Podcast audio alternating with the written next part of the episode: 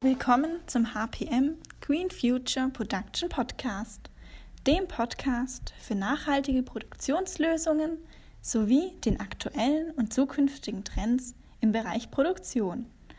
Heute mit André Fies. So, ich darf Sie recht herzlich begrüßen zu unserem Podcast heute. Wir haben als Gast Herrn Frederik Rindle vom Konradin Verlag. Herr Rindle, herzlich willkommen und Sie können sich gerne selbst vorstellen. Ja, hallo Herr Fees. Vielen Dank für die Einladung zu Ihrem Podcast. Da bin ich gerne dabei und gerne kann ein paar Worte zu mir sagen. Ich bin nun seit neun Jahren beim Konradin Verlag tätig. Mittlerweile bin ich hier für die Fachzeitschriften MAV, für das Ressort Werkzeuge und zudem noch für das Online-Magazin Additive, das sich mit 3D-Druck und additiver Fertigung beschäftigt, verantwortlich. Wir haben mit der MAV seit Jahren eine wunderschöne Kooperation mit dem äh, Verein für zukunftsorientierte Zerspannung und haben in dem Zusammenhang auch schon etliche tolle Veröffentlichungen machen dürfen. Zum Beispiel ging es da um Trends der Zerspannung, um Composite-Bearbeitung oder auch um Ressourceneffizienz. Von dem her verbindet uns mit der MAV, mit dem ZOTS schon seit Jahren ein, fast schon äh, ein partnerschaftliches Verhältnis. Ja. Das hören wir gerne. Herr Rindle, ähm, spannende Zeit ja aktuell. Und jetzt kommt da so eine Anfrage hinsichtlich äh, eines Podcasts. Äh, ganz provokant gefragt, ist Ihnen aktuell langweilig? Ja, uns ist sicherlich nicht langweilig. Auf die Frage kriegt man wahrscheinlich nie die Antwort, äh, dass jemand langweilig sei. Aber natürlich gerade wir so als Kommunikationsprofis in, in einem Verlag sind immer daran interessiert, äh, neue Kommunikationsformen noch auszuprobieren und Dinge auch zu testen und scheuen uns auch nicht davor, mal die Rollen komplett zu tauschen, wie man heute sieht. Aber da kann ich schon sagen, es fühlt sich schon merkwürdig an, mal derjenige zu sein, der antworten muss. Ansonsten bin ich derjenige, der Fragen stellt und immer auf, auf gute Antworten hoffen kann. Und heute bin ich mal in der Bredouille, selber antworten zu müssen. Ja, wunderbar. Aber vielen Dank, dass Sie sich zur Verfügung stellen. Sie haben jetzt schon zwei Dinge so ein bisschen angesprochen, auch offen für neue Dinge. Wenn man jetzt das so ein bisschen betrachtet, würden Sie da sagen, Tradition ist höher zu bewerten oder auch der Blick in die Zukunft und neue Dinge anzugehen? Ja, das sind wir natürlich, wir als Technikjournalisten sind immer auf der Suche nach neuen Dingen, sind immer interessiert daran, Neues zu erfahren und wollen dann auch wissen, wie es funktioniert und wollen es dann natürlich auch ausprobieren. Von dem her sind wir immer eigentlich an den, neuen Sachen sehr stark interessiert. Aber wir haben natürlich auch so einen Hang, dann auch rauszufinden, wie sowas funktioniert. Bei mir geht es dann auch so weit, dass ich jedes Mal, wenn ich einen Mietwagen bekomme oder ein neues Auto reinsitzen darf, dass ich erst jeden Knopf gedrückt haben muss, bevor ich losfahren kann. Also das ist so ein bisschen in uns drin, vielleicht als Technikjournalisten auch, dass wir Neues immer, immer sehr spannend finden. Aber natürlich muss man auch sagen, dass der Blick nach vorne auch den Industriestandort Deutschland immer auch zu dem gemacht hat, was er ist. Immer Neues ausprobieren, Innovationen wagen und da auch sich zu positionieren. Im Grunde mal, äh, ja, Stillstand ist Rückschritt innerhalb von diesem Bereich. Wenn wir uns so jetzt auf neue oder veränderte Dinge in der Zukunft so ein bisschen ausrichten im Gespräch, aktuell haben wir ja im Bereich der Automobil- oder im Automotive-Bereich eine wahnsinnige Veränderung. Das heißt, wir haben eine Ausrichtung hinsichtlich Elektromobilität. Wir haben den Übergang mit Hybridfahrzeugen. Wir als Zerspaner haben da schon eine Tendenz, dass sich da eine Veränderung im Markt ganz klar platziert. Gibt es da auch bei Ihnen oder auch bei Ihnen im Hause eine, eine ja, Positionierung diesbezüglich? Ja, wenn man das Thema angreift, ist natürlich viel diskutiert und es ist viel im Gespräch, aber wenn man mal sich die Fakten anschaut, man muss natürlich die globale Erderwärmung ist nun mal Fakt. Wir Menschen müssen unser Verhalten ändern, damit die Entwicklung nicht weiter in die falsche Richtung gelenkt wird. Aber da entstehen natürlich auch Punkte wie Nachhaltigkeit und Klimaschutz, die ein wunderschönes Aufgabengebiet sind, um Know-how zu platzieren und aus dem Wissen vielleicht auch Produkte in die Welt verkaufen zu können. Man muss die Themen angehen, CO2, Klimaschutz, Erderwärmung, weil wir schließlich die Welt ja auch ein Stück weit besser verlassen wollen, was wir vorgefunden haben. Das Thema E-Mobilität ist natürlich hier äh, ein spannender Diskurs, der meines Erachtens technologieoffen geführt werden sollte, damit sich schließlich die bestmögliche Technologie auch durchsetzt und nicht die Technologie vielleicht, die politisch am besten ins Bild passt. Das ich was die Technologieoffenheit angeht, bleiben in Deutschland viele, bleibt viel Potenzial liegen, gerade was die E-Fuels angeht oder die Brennstoffzelle, Wasserstoff in Verbrennungsmotoren. Das sind Sachen, die politisch gewollt vielleicht momentan nicht so im Fokus der Betrachtung sind. Und das halte ich für halt nicht clever. Da sollte man natürlich mehr machen und auch äh, mehr Entwicklungspotenzial hineinstecken. Was natürlich den Werkzeug- und Maschinenbaubranche angeht, die Zerspaner, bin ich mir sicher, bin ich auch überzeugt davon, dass auch in Zukunft für die E-Mobilität oder für sämtliche Mobilität der Zukunft auch die deutschen Maschinenbauer die effizientesten Lösungen anbieten werden können. Ja, sehen wir auch so. Also da spreche ich jetzt mit, mit zwei Herzen. Zum einen als Vorstand vom Verein Zukunftsorientierte Zerspannung, aber auch natürlich auch als Systemanbieter von Minimalmengenschmieranlagen von HPM-Technologie. Wir merken schon, dass das innerhalb von diesem rein zerspannenden Bereich zum Teil sich schon vor Corona so ein bisschen herauskristallisiert, dass ganz andere Produkte oder auch ganz andere Zerspannungstechnologien sich positioniert haben und auch dementsprechend in den Markt gekommen sind. Sehen Sie das auch so oder merken Sie da auch was? Oder ja, da wäre eben interessant, was Sie da an Informationen haben. Also wenn man neue Technologien, gerade für, e, für die Elektromobilität, ist bei uns im Hause natürlich, gerade für mich natürlich die additive Fertigung hochspannend, da ich mit, der, mit dem Titel Additive mich explizit auch mit additiven Fertigung 3D natürlich beschäftige.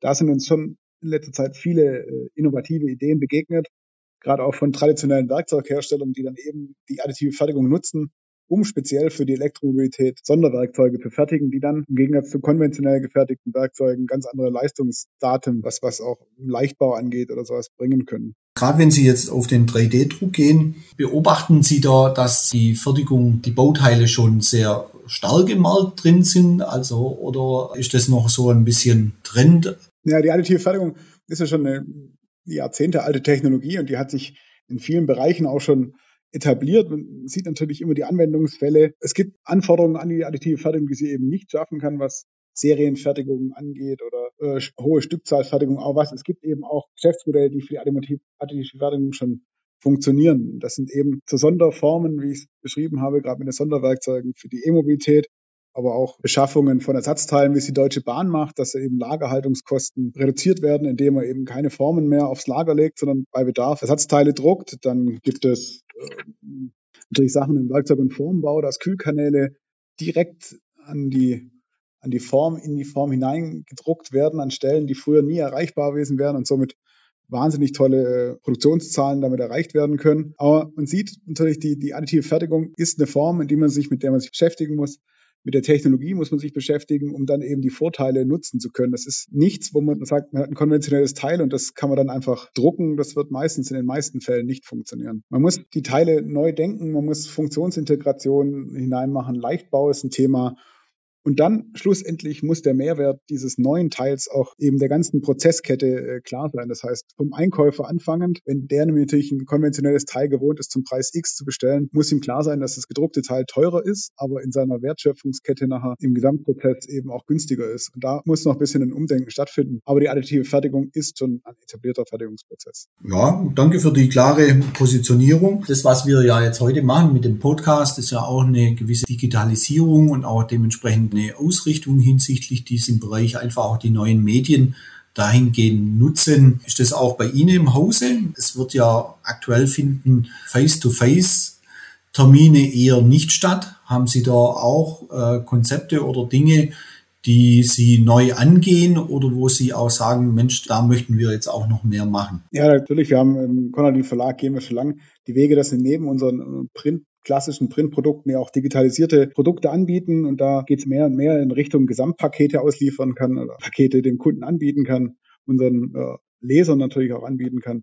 Was Newsletter angeht, Webinare, E-Magazine, Homepages, Social Media, im Endeffekt wollen wir da ein gesamtes Paket schnüren, damit der Leser sich ein Gesamtbild online wie Print schaffen kann und dazu auch den Kanal nutzen kann, den er bevorzugt. Also Digitalisierung ist hier im Haus ein großes Thema und versuchen da natürlich auch immer mehr anbieten zu können. Wir haben ja nicht nur miteinander zu tun über den Verein Zukunftsorientierte Zerspannung. Wir hatten ja auch schon Fachberichte aus dem Bereich der Minimalmengenschmierung von HPM. Da kommen ja solche Begriffe wie Ökologie und Ökonomie sind ja wichtige Bausteine. Sehen Sie in diesem Zusammenhang einen Vorteil in der Zerspannungsstrategie mit Minimalmengenschmierung oder denken Sie, dass dort eher kein Nutzen da ist. Ja, jetzt, ich glaube, jetzt ist der Punkt erreicht. Da wäre es strafwürdig, die, die altangestammte Rollenverteilung nicht wieder zurückzukehren. Herr Fees, da muss ich die Frage einfach an, ihn, an Sie zurückgeben. Sie sind der Minimalmengenschmierung Experte und ich der Journalist. Deswegen geht die Frage eigentlich direkt zurück. Perfekt gekundert und auch äh, meine Antwort kommt sofort natürlich in, innerhalb von diesem Bereich.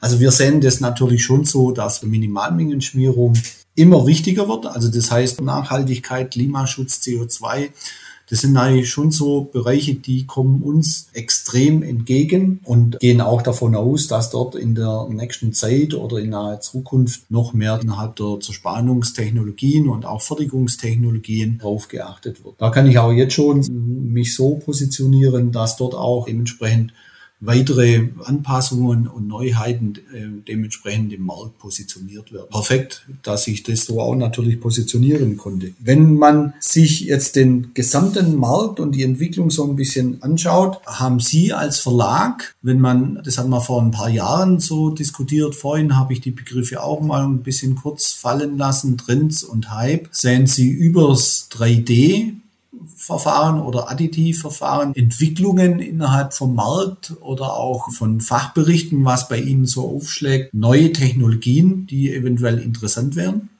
Ja, spannend ist natürlich gerade die Digitalisierung ist in aller Munde, jedem ist klar, durch die Corona-Pandemie natürlich jetzt verstärkt, dass Digitalisierung immer wichtiger wird vom privaten Umfeld zum beruflichen Umfeld natürlich in beiden Sektoren wird es spannend und da werden Entwicklungen auf uns zukommen, die jetzt sehr, sehr schnell gehen werden. Heute erst äh, habe ich von der Firma Porsche eine Pressemitteilung auf dem Tisch gehabt, dass es eine KI-Lösung geben wird, die dem Kunden kundenindividuelle äh, Autokonfiguration vorschlagen möchte. Und dann aus eine Milliarde Merkmale sind da in der KI hinterlegt und dass dann jeder Kunde nach einem kurzen Online-Beratungsgespräch, wie das auch immer aussehen möchte, dann eine kontinuelle Lösung vorgeschlagen kriegt. Das sind natürlich so Sachen wie KI angeht. Das sind Anwendungsfälle, die kommen jetzt schneller. Die werden dann auch in die, in die Zerspannung irgendwann mal sich wiederfinden, Lösungen, die es dann gibt. Ich denke, das ist ein Thema. Natürlich die Automatisierung ist und bleibt ein Trendthema. Sachen, die, die auch schon über Jahrzehnte jetzt laufen.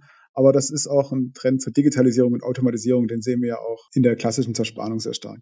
Sind vom Konradin Verlag oder auch vom MAV in nächster Zeit wieder Veranstaltungen wie eine AMB oder sonstige Dinge geplant oder was kommt da als nächstes? Wir sind natürlich, wie alle, müssen wir mit der Corona-Pandemie jetzt die Entwicklungen live verfolgen und sind dran, aber wir haben unser Innovationsforum, das MAV Innovationsforum, das jahrelang jetzt in Böblingen schon stattgefunden hat, ein echter Branchentreff geworden ist. Das planen wir auch dieses Jahr in welcher Ausprägung, ob live, als Hybridmodell oder digital, ist momentan natürlich noch ein bisschen in der Diskussion. Wir sind natürlich da dran und wollen das so gut als möglich organisieren nachher, dass auch jeder seinen Nutzen davon hat.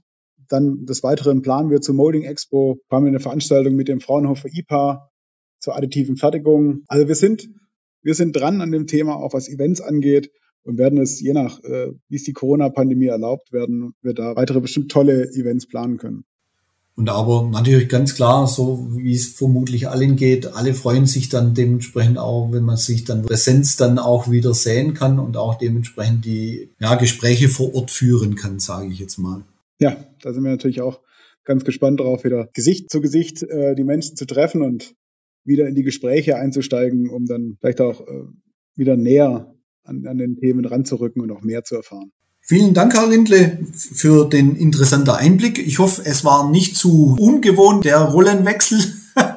ja, vielen Dank, dass, dass Sie die Chance bekommen haben, bei ihm im, im Podcast äh, mitzumachen. Das ist natürlich sehr spannend. Aber ich denke, ich, ich bleibe in meiner angestammten Rolle und werde wieder nächste Zeit wieder mehr Fragen stellen. äh, ja, aber ich denke, wir sind gut durchgekommen und bedanke mich recht herzlich und ja, wünsche Ihnen einfach noch einen schönen Tag. Wünsche ich Ihnen auch, Herr Fes. Alles Gute.